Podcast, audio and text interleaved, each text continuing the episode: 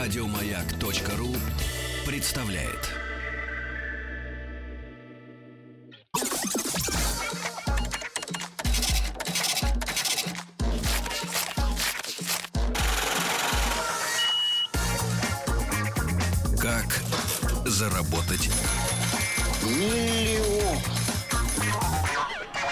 Дорогие друзья, доброе утро вам всем еще раз добрый день. Сегодня у нас пятница, и мы решили э, э, сделать для вас э, э, полезную, полезную э, сегодня рубрику «Как заработать миллион». Мы- Как раз в дни, доброе утро, Сергей Валерьевич. Здравствуйте. Да, в дни проведения Петербургского международного экономического форума. Ну там как заработать ярд. да. Скорее, а вы сейчас вернулись только что из как раз из моей э, моей малой родины. Вот Питеру привет, как там погода? Отличная. Ну, прекрасно, ребята. И э, вы знаете, да, что в этой рубрике «Как заработать миллион» мы знакомимся с людьми. У нас уже создалось ощущение, что, в принципе, все участники этой рубрики, они успешно зарабатывают миллионы. У нас даже появилось ощущение, что нам нужно как-то войти в число этих э, людей. Что мы даже причастны. Причастны, да, и причалили наконец, к этой пристани. А сегодня мы э, э, поговорим э, с Данилом Соловьем. Данил, доброе утро. Доброе утро. Данил, да, основатель федеральной сети автосервисов Fit Сервис. Я думаю, что многие видели эти э, павильоны, ангары, как это назвать, да, цеха, э, значит, здания, да, этого, э, соответственно, этой компании. Но по, по традиции мы э, начнем, начнем с детства, э, да, Данил. э, в каком городе вы родились? Родился и прожил, и до сих пор живу в городе Новосибирске, в Академгородке. Что заставляет при наличии миллионов продолжать жить в Новосибирске? Родина, хорошая, хороший климат, сибирский, с морозами. Вам сколько лет сейчас? Сейчас, э, последнее время стал замечать, что этот вопрос требует подумать. 36. Ну, все, все еще впереди. Хороший возраст э, для Да. миллионера. Да, э, Данил, после школы куда вы пошли учиться? Какой, был, какой был выбор? Выбор был, как это, МГУ, да? Все, кто живут в Академгородке, должны пойти учиться в МГУ, но не Мгм. взяли. А, Поэтому пошел в э, геодезическую академию. То есть вы геодезист, Нет, на самом деле инженер информационных систем, э, компьютерщик. компьютерщик. Э, После окончания вот и встал вопрос о том, чем заниматься дальше. По трудоустройстве. Не, я уже во время студенческих лет э, занимался обслуживанием компьютерной техники, и поэтому там где-то в этой отрасли пошел работать в телекоммуникационную компанию. А там долгое время поработал. Ну, потом. Ну, долго, долго это сколько? Лет пять? Семь лет я проработал. Семь в лет? телекоммуникациях, да. После И- этого уже ушел в производство, а потом затянул в автосервисы. А производство чего? Производство светодиодного освещения, светильников. Вы делали В светильники. Новосибирске. В Новосибирске. Ну, То есть- кто-то сейчас делает эти самые Ну, светодиодные тогда это только волна как раз начиналась, только появилась тренд на светодиодное освещение. Это уличное освещение Нет, это было офисное освещение. для офисов, для да? Сами диоды, наверное, приезжали откуда-то из-за границы. Ну, конечно, все попытки там производства их в России не увенчались успехом, и поэтому мы покупали их, конечно, за рубежом. До сих пор Китай, не Корея. решена история. Или это не нужно? Нет, не решена. Нет, смысла в этом нету. Даже, помню, как-то разговаривали с э, корейскими производителями, говорили, ну, ребята, у вас объема рынка не хватит для того, чтобы заводы построить. Российского объема рынка. То есть По продавать некуда, да, светодиодов. такой объем. Понятно. Как затянул это в автосервис? Да, вот какая ваша машина первая была личная? Москвич? Э, 41-й? 41 Москвич, да. 21-41. М. И он... Автомобиль, у которого капот э, в середине 90-х, э, мне кажется, стоил долларов 500. И, и был самым, самой Ходовой востребованной- частью. Нет, самой востребованной, Ликвидной. ликвидной частью, да. Да, была история, что их всех воровали. Да, эти капоты. да, да. Москвич, да? Вы э, чинили его самостоятельно? Чинил самостоятельно, даже была история, что решил а, в какой-то момент сделать, что все в нем работало, доехал до гаража, провел там трое суток, и счастливый, что я все сделал, завел его, отвалилась пепельница. Я думаю, эта машина не может быть целой. А почему именно москвич? Потому- э, по мнению, наверное, большинства наших слушателей, которые живут, э, давайте так, за Уралом, на территории Западной Сибири, на Дальнем Востоке, но автомобилем выбора для жителей этой части нашей страны всегда был японский автомобиль, ну или, или япон- автомобиль японского автопрома. Ну, первый автомобиль вряд ли кто-то там выбирает, немногие, но у меня это вот по наследству досталось от отца. Вот, поэтому такой автомобиль был. Конечно, когда осознанно сам покупал, уже был японский автомобиль. Ну, там, все, что восточнее Урала, там действительно а, в основном покупается японские автомобили, как надежные. Хорошо, история с сервисом когда началась? Началась в 2012 году.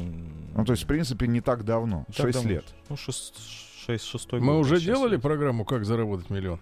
Или еще нет? Нет. а, нет, это еще. немножко облегчает задачу. Так, хорошо. И шесть лет назад, э, Данил, э, вот с чего начать, да? Ты работал после вуза, ну, на, ну на, наемником, правильно? У тебя, ну, ты копил, конечно, денежку, да, но ты не был таким человеком, который отвечает за что-то, да, целиком. Ну, из-за людей. Вот этот первый шаг, он э, как э, состоялся? Что тебя подтолкнул? 12-й год вроде такое сытое время да?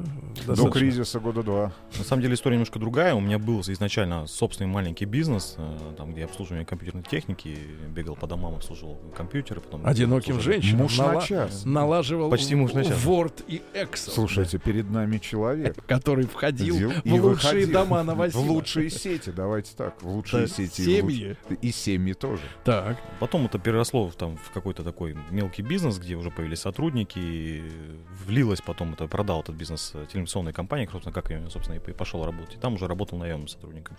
Ну и мечта и идея о собственном бизнесе, она оставалась.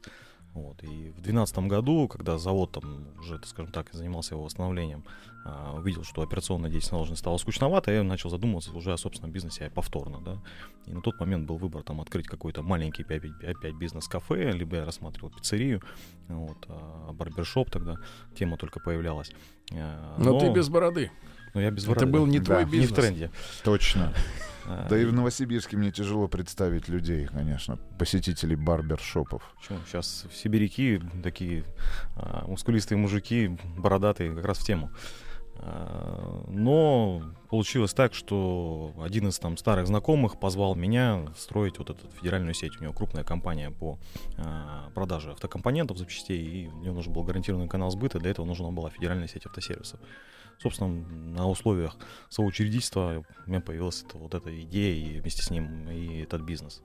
В 2012 году, когда ты пришел в эту компанию к своему другу, к своему партнеру, а что было на рынке-то? Что вообще происходило? И как вообще эволюционировала история с обслуживанием автомобилей в нашей стране а на станциях технического обслуживания в тех же самых гаражах? Но я вот э, знаком, поскольку, да, с большим количеством э, предпринимателей, бизнесменов э, и разного уровня, да, все отмечали, что после вот где-то год 15 наверное, 16 да, очень сильный был провал по маленьким, ну, не то чтобы гаражам, да, маленьким сервисам, где люди э, обслуживали тачки после э, там схода с гарантией, да, или там 5-7-10-летние машины. Люди все отмечали, что очень сильно ушел поток клиентов, и более того, те люди даже, которые сделали, например, машины, оставляли тачки в этих гаражах, потому что не могли расплатиться. Причем сумма, с которыми людьми не могли расстаться, она, я вот помню, мне человек рассказывал, говорит, вот стоит у меня там А6 Audi, что-то сделал человеку, он никак не может уже полгода 30 тысяч принести. Вот такая была ситуация, да? Вообще, э, Данил, может быть, такую экспертную оценку. Мы все были в советское время, да, где э, автосервис, да, или вот как бы центр обслуживания автомобилей, но это были боги. Это были боги, да. Причем я помню, знаешь, из своего детства такая маленькая предисловие. Даже журнал «Крокодил» федеральный, э, ну, общесоюзный, да, журнал юмористический, который чехвостил всяких придурков. Значит, там была такая карикатура. Директор автосервиса держит на руках тело в, в- в дупель пьяного мастера, который кривыми руками ковыряет в этот самый в автомобиле, и на него молятся клиенты, потому что этот человек может починить автомобиль. То есть это были боги, да? У него есть доступ к запчастям. и запчасти он может сделать, да. После, э, причем в советское время, например, даже э, зимняя резина, да, это была совершенно опциональная история. То есть можно было жить без зимней резины, потому что ее как класс, в принципе, мало кто представлял, что она есть. Просто сдували немножко шины, да, там до одной атмосферы и ездили зиму. У меня папа так делал. Вот. Потом начали появляться там в 90-е шиномонтажи, потом гаражи, да, потом, иномарки. Потом, да, официальные дилеры, которые стали продавать свои машины и требовать там первые 2-3 года обслуживаться именно у них обязательно, да, чтобы не потерять гарантию. Потом гарантия, соответственно, кончалась, и не все люди сразу сбагривали машины, не все были такими богатыми. А начали открываться, ну, условно говоря, гаражи, гаражи какие-то, да, такие цеха на базе старых так, э, центров технического обслуживания или в новых каких-то районах освободившихся. И в итоге, э, конечно, э, вот особенно после там 2014 года, я вижу даже по поведению э, и официальных дилеров, и представительств, да, которые создают невероятные какие-то, ну, стараются создать условия для владельцев уже сошедших с гарантии тачек, да, Чтобы они не обслуживались. уходили. Вообще, Данил, вот чтобы наши слушатели понимали, доля сервиса, вот прибыли от сервиса в дилерском центре обычном, да, ну, BMW там или там, не знаю, Kia, а какую часть составляет от этого бизнеса? Ну, вот если в целом брать. Вот есть продажа машин, да, и есть их обслуживание. Вот доля сервиса, это какая, какой процент примерно? Ну, если говорить до 2014 года, до там 15 когда начался кризис, э, это была очень маленькая доля, это там 10, максимум 15 процентов. То когда начался кризис и начались там падение дикое по продажам Ну, автомобилей, естественно, Практически в два раза. да, практически в ноль, да. Соответственно, дилерские станции стали задумываться, зачем, что же делать, и вот они переключились на, очень активно на обслуживание именно автомобилей, на услуги. И сейчас это там 50-55%, хотя если взять там те же развитые страны, то эта доля там 70% составляет от э, обслуживания автомобилей, лишь 30% от продажи. Вот. А, Ну, правильно заметили историю с э, Советского Союза, да, действительно, в те времена а, ты либо вот стоял в очереди там и молился на какого-то мастера, либо ты занимался саморемонтом и вообще там, там и, скажем так, отправляясь в дальнюю дорогу куда-то на автомобиле, ты, ты должен быть а, как минимум мастером, потому что ты, если не умеешь там перебрать э, двигатель, а, то ты можешь не вернуться из этой дальней дороги. да, на дороге причем. И мы когда, мы, Да, на когда, дороге, на мы когда, обочине. грубо говоря, с вами выросли, да, мы считали а, Жигули очень ремонтопригодным автомобилем. Но да? он до сих пор Но- таким ну, он остается. таким но, остается. Но я помню еще начало 80-х, мои родственники, я был маленьким, еще только в школу пошел, они обсуждали, что вот вышел на рынок э, новый автомобиль «Жигулей», Хотя я понимаю, что копейка от пятерки с семеркой сильно ничем не отличаются, да. И они говорили, вот как плохо-то. В Жигулях надо менять все целыми блоками. Вот москвич-то можно было разобрать Ну, а вы по помните революционные изменения под капотом у наших отечественных автомобилей, когда вместо карбюраторных двигателей появились инжекторные двигатели? Да, да, да. Вот. А Данил, э, я напомню, друзья мои, в нашей рубрике «Как заработать миллион» Данил Соловьев, основатель федеральной сети автосервисов Fit Сервис, сегодня рассказывает и о рынке, и об этом бизнесе. И вот э, к моменту, там, к 2012 году, да, еще, еще не было там провала, там, 15 да, вот к 2012 году, какая картина сложилась вот э, Когда тебя с- пригласили. с сервисом, да, вообще автомобилей в стране? Ну, вот в начале 2000-х на российском рынке, соответственно, стали доступны кредиты, хлынули на марки, и за рулем там оказался кто есть. Раньше это были профессиональные водители, то... а, Ну в или начале- я, например, человек, который два года провел в классах и получил профессию автослесаря. Вы. Да. А а в начале 2000-х за рулем уже оказались там и лекарь, пекарь, аптекарь, парикмахер, там, гинеколог, кто угодно, да. И для них это, естественно, этот, а, это стало ст- просто лишь средством передвижения. И не хотели там заморачиваться о том, где купить запчасти, где искать этого мастера. Они хотели в одно место прийти, ключи положить и получить отремонтированный автомобиль. Ну, как понятно, свято место не пустует. На этом, собственно, месте появилось на этом спросе, родилось предложение. Начали рождаться куча маленьких сервисов, там, разрозненных. Кто-то одну услугу оказывал, кто-то вторую. А, И к 2012 году, собственно, когда мы пришли к этой идее создания а, такой некой сети, да, мы осознали, что это одна из тех сфер последних, где нету консолидации рынка, где нету крупных игроков, где каких-то цивилизованных условий. А, Фактически это куча там действительно гаражей, да. Хотя возьми другую сферу, везде уже есть крупные там сотовой связи игроки. в, Есть а, сети аптек, есть аптек, сети сеть продуктов, магазинов, да. да-да-да. Здесь этого не было, и вообще, ну, это не казалось, казалось не бизнесом. И фактически для потребителя, как для автовладельца, был выбор такой. Либо ты обслуживаешься у дилера, либо ты выходишь за двери дилерской станции, а там пропасть такая, и гараж сразу, да. И ты сразу перестал быть человеком, перестал быть клиентом, там, стой на улице, померзни там, и относиться к тебе будут специфически. Ну, вот. Мы понимали, что тут, тут надо ведь формировать предложение, потому что клиент уже привык немножко к другому отношению, нужно что-то среднее между дилерами а, и гаражами, и по уровню качества, к- там, комфорта, клиенториентированности, но при этом чуть дешевле, чем у дилеров. Вот так родилась идея, но при этом она еще была обоснована немножко другими целями, что там у моего партнера, у него а, бизнес э, по продаже оптом автокомпонентов является дистрибьютором запчастей, да, соответственно, было понимание того, что дальше, если у тебя нету э, там, лояльного к тебе канала сбыта в виде сети автосервиса, ну, ты не сможешь работать, тебя задавят конкуренты, потому что ценой конкурировать будет невозможно. Надо что-то давать более значимое своим клиентам. Вот родилась идея давать своим да, клиентам а, франшизу, по сути, да, то есть давать им помощь в развитии их бизнеса в обмен на то, что набирают как основного поставщика. И при этом было понимание, что это будет востребовано потребителями, потому что потребители тоже хотят получить хорошего уровня качества сервис, там, с гарантиями, с э, нормальной ценовой политикой. Вот такой Данил, идея. франшиза, значит, есть минимальный э, набор требований, да, к тому, как должен выглядеть э, центр, да, обслуживания. Обслуживания. Потому что, ну, мы знаем, первое, э, что, с чем мы сталкиваемся, когда вспоминаем слово франшиза, Макдональдс, да. Вот она должна быть типовая история, там должен быть Wi-Fi, там должен быть, ну, туалет, туалет бесплатный, вот, набор, набор таких-то продуктов, наггетсы и ты, 6-9. ты, по крайней мере, уверен, что ты в какой не зайдешь э, из них, э, тебе дадут определенный набор услуг, да. там. Когда, соответственно, был открыт вот этот флагманский, получается, автосервис первый, и в каком году это произошло? И, Ну- как, и как долго а, искалось, ну, ис- искали концепцию, может быть, э, дизайнерские решения, наполнение Ну э, и, э, этого и, сервиса и, услугами? и на- наполнение персоналом, потому что я так понимаю, что чтобы сделать услугу все-таки более доступной, должны уйти лишние люди, которые просто тусуются, да, в зале. Безусловно, ну, то есть было понимание того, что если ты идешь на этот рынок и предлагаешь кому-то работать во франшизе, нужно, соответственно, чтобы в любой точке был одинаковый уровень качества для клиента, и клиент не понимал разницы, что он видел, что да, куда бы ни приехал, это будет одинаковое, одинаковый автосервис одинаковыми профессионалами, оборудованием, инструментом, качеством. Там, да. А, на этой почве мы понимали, что нам надо сначала в собственном, иметь собственные сервисы и разобраться в, в этом бизнесе самостоятельно, поэтому там первое время открывали только собственные сервисы. Да. Сейчас мы, в принципе, и продолжаем в том числе открывать. Персонал, да, это бизнес, основанный на специалистах, на квалификации, да, соответственно, и готовить надо, на рынке их нету, профессиональное образование в России развалилось еще ну, там, в конце 90-х, и, и не родилось с тех пор до сих пор, да. А, Я вот слышал такое расхожее мнение от людей, работающих, э, работавших э, в середине 2000-х в, в официальных дилерах. А, Ну, так разговорился, помню, как-то машину пригнал и говорит, да я вот тут годик-другой поторчу, набью руку и пойду, значит, вот, э, так сказать, работать на стороне, да, то есть э, дилерский центр как место, где они могут научиться чему-то, да. Вот самая большая наша проблема да, Данил, это люди.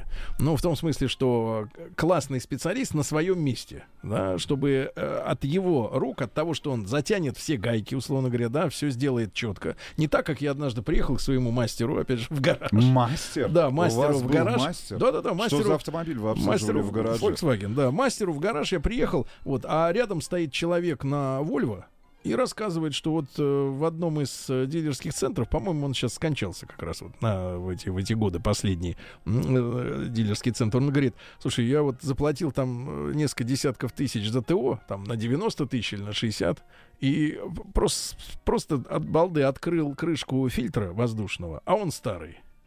Понимаешь, да? И вот это вопрос контроля качества того, что сделает конкретно Иван Иванович, да, на этом рабочем месте, да, под э, красивой вывеской официального дилера, да. Вот будет он э, добросовестно, вообще поменял ли он там масло? Как это, как это проверить человеку, который, вот ты говоришь, да, будучи стоматологом, венерологом, да, забрал свою там а, иномарку, да, а фиг знает там, что они сделали внутри или нет. Вот как вы обра- от- отнеслись к главной задаче? Контроль качества того, что делает конкретный работник, да, вот компании.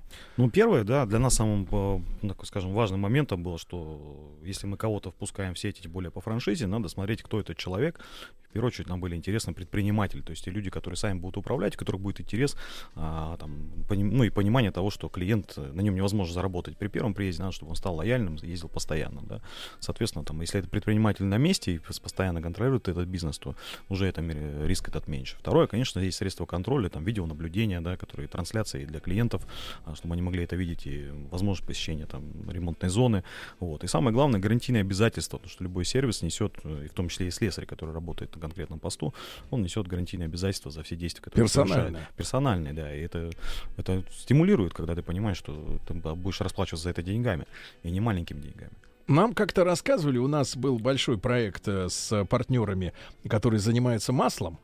И мы очень глубоко погрузились в тему масляного рынка, да, ну, я имею в виду смазочные материалы, да, и нам рассказывали, что э, в определенного рода дилерских центрах и вообще в центрах, да, например, э, относятся очень внимательно к скупке э, канистр из-под масла. То есть масло, грубо говоря, человеку заливают, а потом аккуратненько эту канистру открывают, значит, закрывают и потом отправляют в какие-то регионы, там, есть ю- перекупы, южные, есть еще перекупы, какие-то, которые да. покупают эти А, пустые то есть, канистры. да, и потом впаривают в каких-то регионах там совсем не то, что было изначально внутри вот этой посудины, да. А, То есть фактически э, там дилерский центр, да, это перевалочная база для того, чтобы вот эти вот, э, ну, комплектующие, да, материалы, расходники, да, чтобы их пере- пере- перегружать из легальной сферы в серую.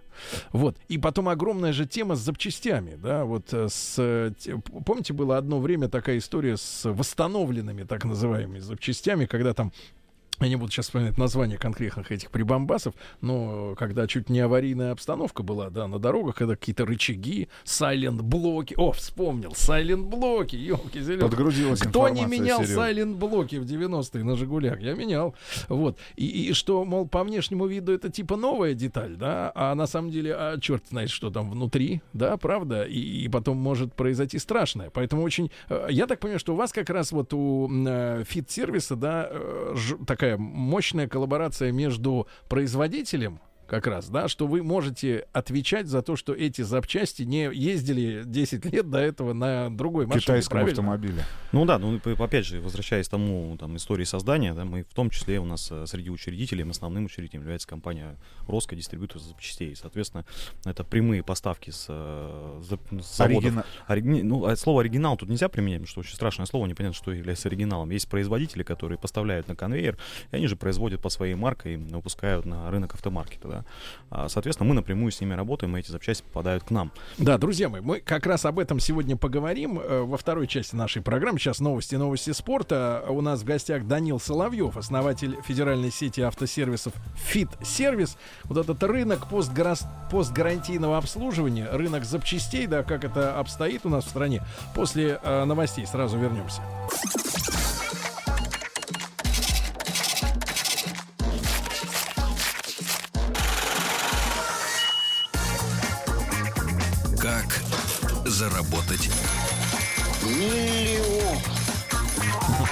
Как заработать миллион? Сегодня гость нашей рубрики Данил Соловьев, э, житель Новосибирска. Новосибирск, привет. Не хочет уезжать оттуда, но приехал на эфир в Москву. Основатель э, федеральной сети автосервисов Service. Вот мы об этом рынке говорим, об этом бизнесе. И, Данил, э, перед новостями да, коснулись темы запчастей.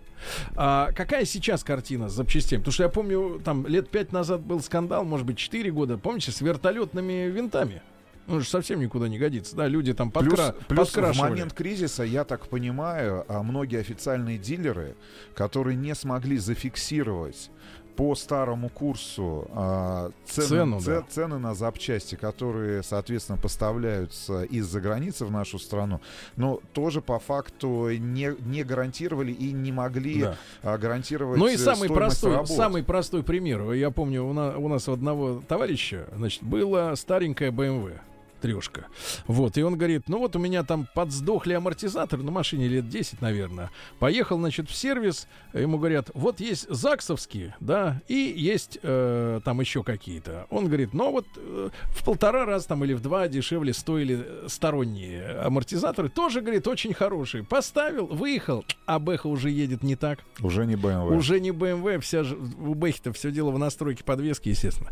Вот, вот, и человек приходит, да, ему говорят, вот это вот, вот столько стоит, а вот это подешевле, но совершенно такие же, да-да-да-да, совершенно. Это видно даже простому человеку на тех же дворниках, да, сколько они у тебя проходят по стеклу, будут ли тереть там через месяц уже, так сказать, дорожки делать, да, все же, все же четко, по, так сказать, за что платишь, то и получаешь. Как ситуация вот сейчас, да, Данил? Ну, вот, допустим, мы, поскольку, опять же, там мы очень родственны с э, дистрибьютором запчастей, прямые поставки с конвейера, да, а, конечно, мы даем гарантию на, на любые запчасти, которые устанавливаются у нас не менее года.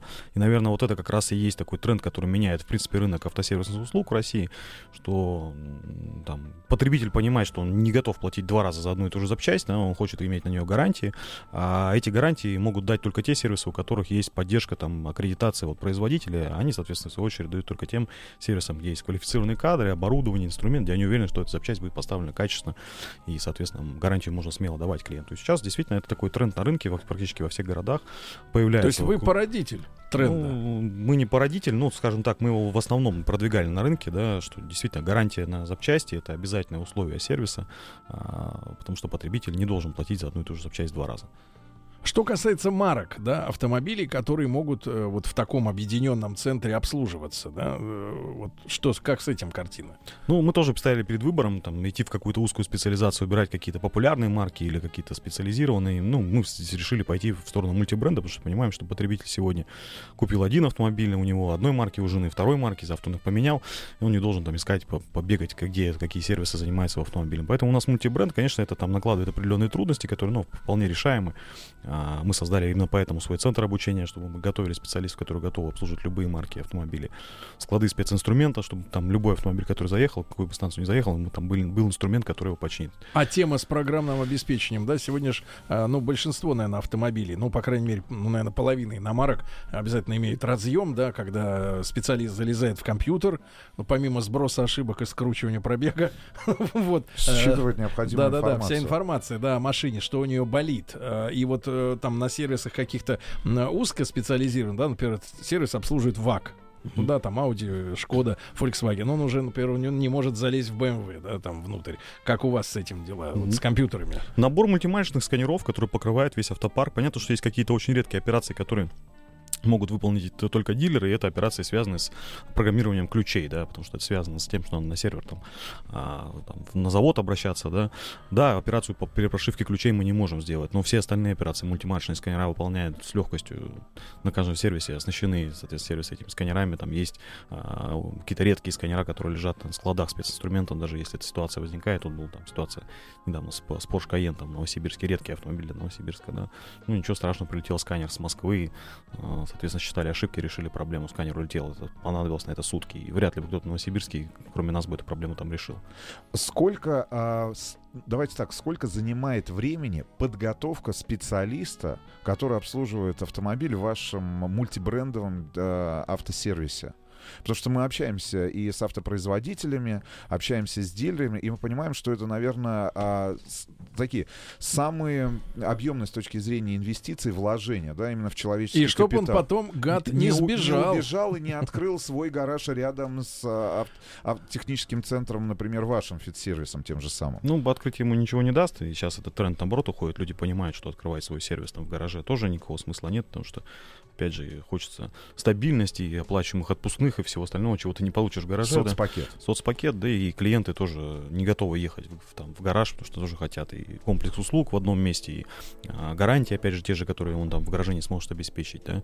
А, соответственно, не убегают в этом, в этом как раз опасения нет. А учеба? То что, то, что это инвестиции, да, безусловно, это такой самые большие инвестиции у нас. Ну, мы, допустим, открывали центр обучения, миллион евро инвестировали только в открытие центра обучения, да.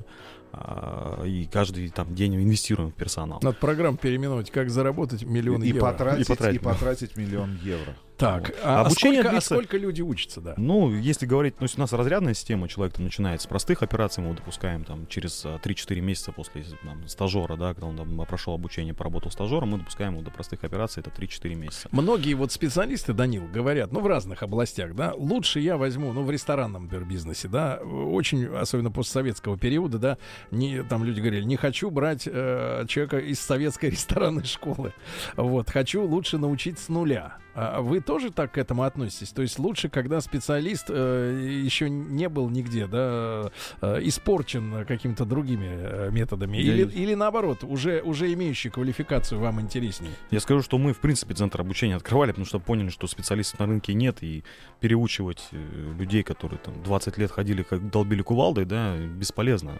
Надо брать тех, у кого горят глаза, тех, кто там хотят учиться, получать знания. Потому что сейчас ценный человек не тот, кто там все знает, а тот, кто хочет получать знания. Там есть Яндекс.ру, все у тебя знания под рукой. Да? Человек, человек отучивается, ну не то, что не отучивается, э, от, от, э, э, перестает думать, например, о том, как бы что-нибудь стырить, э, накосячить, да, или э, отливачить. Каким методом? Только видеокамерой, контролем, или у него есть э, финансовый смысл работать честно? Ну, понятно, что есть финансовый смысл работать честно, и, это, соответственно, условия там, оплаты, которые есть, они чуть выше рыночных, поэтому человек дорожит этим местом. Понятно, что есть средства контроля в виде видеонаблюдения, там есть э, выходной контроль машины, где проверяется, все ли установлено, все ли поменено и как сделано, да. Опять же, гарантийные обязательства самому слесаря, который несет э, перед компанией за выполнение своих операций. Вот, поэтому но э, э, тот контингент, который вот я вначале рисовал на карикатуре, да, вечно пьяный, но с золотыми руками. Сегодня вот картина среднестатистическая э, слесаря в, в компании Фитсервис. Это сколько ему лет? Э, бухает ли он, да? И, соответственно, какие у него в жизни интересы? Работать у нас и бухать не получится. А, в принципе, сейчас на, на рынке, тут, ну, ну, скажем так, работа автослесарем стала ну, такой престижной штукой, да, потому что закончив там какой-нибудь техникум, парень там, приехавший из деревни, поработав три года там на, ста- на стажера, учась э, работать, ну, через три года он будет получать зарплату там 50-70 тысяч, и это, в принципе, ну, достойная зарплата до Ну парня, и который машины 22 стали года. гораздо сложнее с точки зрения самих технологий, Но это вот у вас средний возраст работника. А средний возраст 30 лет. Самый активный возраст это тех люди, которые уже успели получить опыт, и при этом у них есть большое желание работать. Вопрос от наших слушателей. А возможно ли обслуживать автомобиль, который стоит, э, я так, обслуживай- обслуживается ну, у дилерского, в дилерском центре? В официальном. В официальном То есть он еще, например, на гарантии. на гарантии. Ну, к примеру, ему там полтора года, да, еще до окончания гарантии И там э, я еще так понимаю, полтора. слушатель э, задает с какой целью вопрос? Дешевле, да? Наверняка уже вас будет обслуживаться, обслуживать этот В автомобиль среднем, дешевле. вот если по, по маркам, там, на как, насколько у вас... э, Ну, получится с учетом того, что там запчасти ставятся, соответственно, те, которые являются, как например, называть дубликаты, то есть того же производителя, только друг- под другим брендом. А, и работа, естественно, дешевле, нам не надо дворцы содержать стеклянные. 25-30% разница это вот по А цене как дилера. при этом обстоит дело с гарантией на автомобиль, который дает производить? Потому что я помню, вот я воспитан в такой традиции. Не- Пошел налево из дилерского центра Всё. во время гарантии. Шиш, Шиш. тебе. Нет, да, этого нету. Российское законодательство прямо говорит о другом. Никаких ограничений на обслуживание автомобиля, который находится на гарантии, а, обслуживание в другом сервисе, таких ограничений нету. Человек спокойно может обслуживаться, выполнять на сертифицированном, главное, чтобы у этого сервиса был сертификат соответствия ГОСТР, выполнять все операции, и, соответственно, после этого никто не имеет права отказать ему в гарантии. А, Лишь бы этот список, который, операций, который был прописан, ну, выполняется во втором сервисе, он совпадал с тем, что прописано в сервисной книжке и рекомендован производителем. А этот сертификат центру кто выдает? Э, Сертификационные центры, аккредитованные там государством, те, которые аккредитованы по программе ГОСТР, выдавать сертификат соответствия. Итак, давайте чуть назад вернемся, Данил. Первый центр где? В Новосибирске появился? В Омске. В Омске В появился? Омске, да, исторически, что в Омске появился. В Омске. Да, с этим Регион городом нам, 50, нас да, многое связывает. очень многое, да. А как- сколько времени ушло на открытие первого центра? Ну вот на стройку, не знаю, там на приведение в порядок, если это уже было готовое здание. Ну, конечно, тогда мы учились, и мы, в принципе, даже есть история, когда мы закрывали сервис, наступали на грабли, и первые сервисы мы открывали довольно долго, там, порядка полугода мы готовились к его открытию. Вот. Хотя сейчас это занимает там полтора месяца, иногда месяц, да. А, Соответственно, с тех пор, ну вот сейчас уже 126 сегодня на утро. сервис. 126 Да, 126 открылся буквально полтора часа назад в Барнауле. в Барнауле. А, а, Данил, а инвестиции это секрет для вот э, тех людей, которые хотят, например, э, вашу франшизу иметь? Да, это Сколько, ско- ну, сколько минимум. этот пакет инвестиций необходимо да, сделать для, того, чтобы стать открыть? вашим партнером, ну, в другом городе? Да, ну тут есть два, два разных, э, скажем, для нас партнера, которые приходят нам в сеть. Есть те, кто приходит в действующие сервисы под понимание того, что это проще быть в сети, и как минимум не надо конкурировать с этой сетью, лучше быть в этой команде Но и иметь поглощать доступ, рынок. и да. иметь доступ к Технологиям, знаниям, запчастям, экономии, маркетингу, бренду, там много к чему, да. А для сервисов действующих это фактически приведение к стандартам, обозначение по оборудованию, инструменту, обучение специалистов, ну это от полутора там до двух с половиной миллионов обходится присоединение к сети. Но есть и те, кто приходит э, с желанием открыть этот бизнес с нуля, то есть взять, как-то, скажем, а, стать предпринимателем, то... Купить необходимый набор э, оборудования, да? Да, для этого нужно помещение, которое берется в аренду, и порядка 5,5 милли- там, 5,5-6 миллионов рублей, в зависимости от состояния помещения, для того, чтобы как раз купить оборудование, сделать ремонт, инструментом обеспечить, там, техникой, внешним оформлением, складским запасом. Вот на это уходит Вы 5,6 миллионов. проводите э, популярные, например, в гостиничной, в ресторанной, э, стру- в ресторанных структурах э, такие систему тайных покупателей, которые могут нагрянуть внезапно, не, Прилетели не из объявляя, Омска, например, Да. э, из Новосибирска в Барнаул или, или в в Москву, Питер, или, да, приехали на автомобиле, сдали этот автомобиль. и посмотрели, как там реально с людьми работают. Конечно, в связи с тем, что мы понимаем, что наше имя там и наша популярность и востребованность потребителя напрямую зависит от того, что в каждой точке одинаково, ну, соответственно, наша прямая задача это контролировать, чтобы в каждой точке это качество было, да. Для этого есть и региональные менеджеры, которые посещают сервисы и проводят проверку. Это наши сотрудники у нас там по всей России, они сидят, 6 филиалов э, находятся в разных частях страны. Безусловно, это опрос клиентов постгарантийный, по- постсервисный, где мы опрашиваем, как удовлетворен или нет. Из этого можем тоже большие выводы сделать. Ну и, конечно, тайные покупатели. Это без этого тоже никуда. А, Самый эффективный способ контролировать сервис это контролировать через клиента. Клиент больше скажет своими глазами, чем мы. Я помню, как меня, э, значит, Вы менеджер... Мен-? Нет, нет, менеджер э, в одном дилерском центре Volvo, я, у меня же была Volvo, вот, а, там несколько лет назад, э, значит, он меня слезно умолял запомнить, что когда я купил машину, все, забрал ее, и мне будут там через несколько дней звонить из системы контроля, Сергей Валерьевич, только, пожалуйста, вы не проговоритесь, что вот вам очень понравилось или отлично. Вы должны сказать превосходно, потому что у них по шкале оценки, по западной, слышишь, идиоты, по западной шкале оценки надо произносить именно это слово. Но они могут это требовать от своих сотрудников, но от, от нормальных русских людей какой человек будет говорить, вам понравилось, он скажет превосходно. Вот дебилы. Не, ну мы, у нас такая система есть, правда, слово превосходно не обязательно, да, мы действительно тоже оцениваем, и мотивация персонала на это завязана, и в первую очередь, на удовлетворенность клиентов. Вот, ну, не до такого абсурда, что должно быть слово превосходно. Друзья мои, сегодня у нас э, в гостях Данил Соловьев, основатель федеральной сети автосервисов «Фитсервис». Вот в 2012 году вы начали, да, 6 лет назад, 126 центров. Сейчас сколько людей у вас работает в целом? Вот? Сейчас более двух тысяч э, человек работает на шести. И они получают зарплату, от них зависят семьи, да? Да. Ты чувствуешь себя отцом таким основателем, И с каждым днем все больше и больше от ответственности. который кормит и кормит паству? Да, вот такие люди у нас сегодня.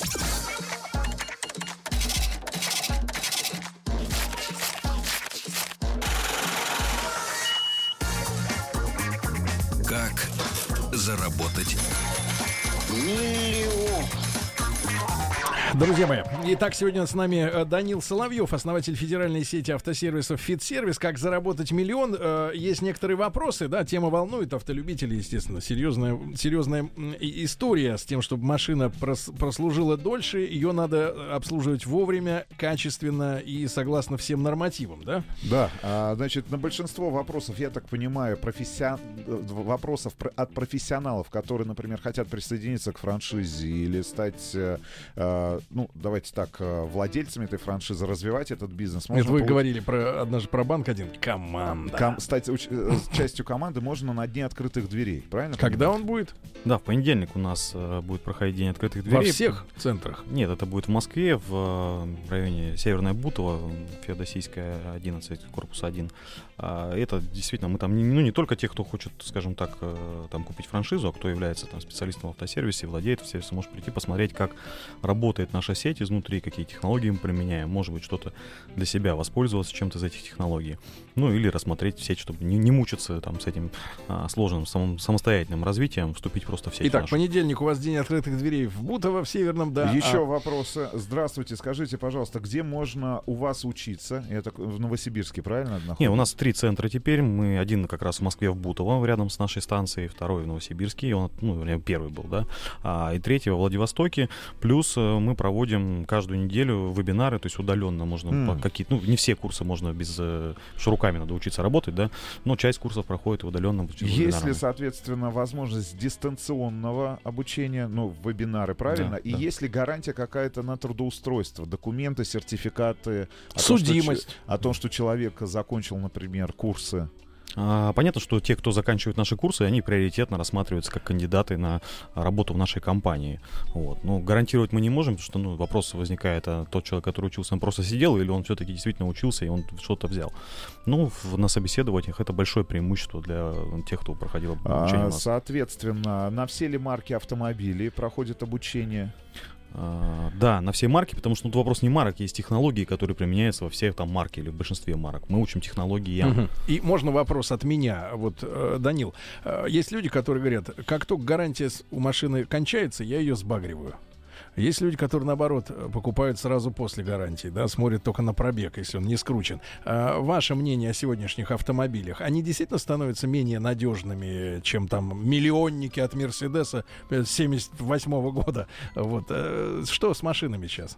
Ну, если взять э, 70-е, 80-е, 90-е годы, конечно, автомобили были намного надежнее, чем те, что производили в 2000-х. По понятным причинам для до производителя автомобилей дошло, а нафига делать вечный автомобиль? Если я его сделаю, то покупать-то новый больше не буду. Да, и, собственно, компания Volvo, как помню, на этом погорела довольно сильно, да.